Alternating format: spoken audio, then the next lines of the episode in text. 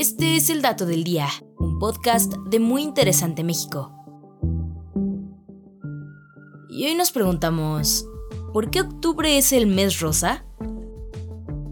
Llega octubre y todas las cuentas de redes sociales, negocios y hasta personas comienzan a aportar los icónicos listoncitos rosados como un símbolo de apoyo a la lucha contra el cáncer de mama. Y si te preguntas ¿por qué octubre? Resulta que en 1988 la Organización Mundial de la Salud declaró octubre como el mes de la sensibilización y lucha contra el cáncer de mama, siendo el 19 de octubre el Día Mundial contra el Cáncer de Mama pero esta especie de evento conmemorativo tuvo sus inicios en Texas, Estados Unidos, cuando se realizó por primera vez la carrera para la cura en octubre de 1983, un evento cuyo objetivo fue salir a las calles a promover la concientización sobre la detección oportuna del cáncer mamario. Y con el éxito de esa primera carrera, el evento se sigue realizando ahí y en otras partes del mundo. Fue así como poco a poco, las actividades relacionadas a concientizar sobre el cáncer de mama se replicaron en distintos países, no solo en cuestiones médicas, sino que también el sector privado comenzó a brindar apoyo a través de campañas de publicidad y ediciones especiales de productos, ya sea con algún tono de rosa o con los distintivos listoncitos rosas que manifestaban la invitación de brindar apoyo económico a las organizaciones públicas y privadas que ayudan a hacer frente a este padecimiento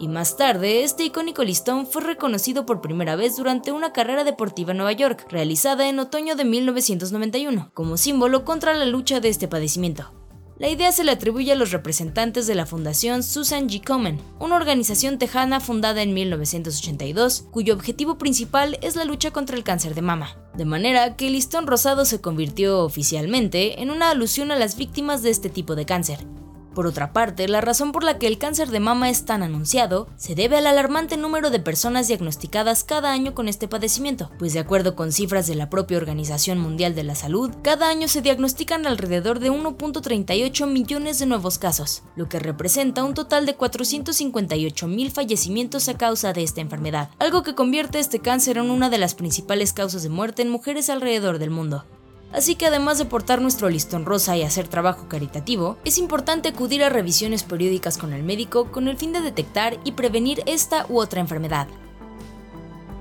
Y este fue el dato del día. No olvides suscribirte gratis a nuestro podcast y seguir todos nuestros contenidos en muyinteresante.com.mx. Hasta la próxima.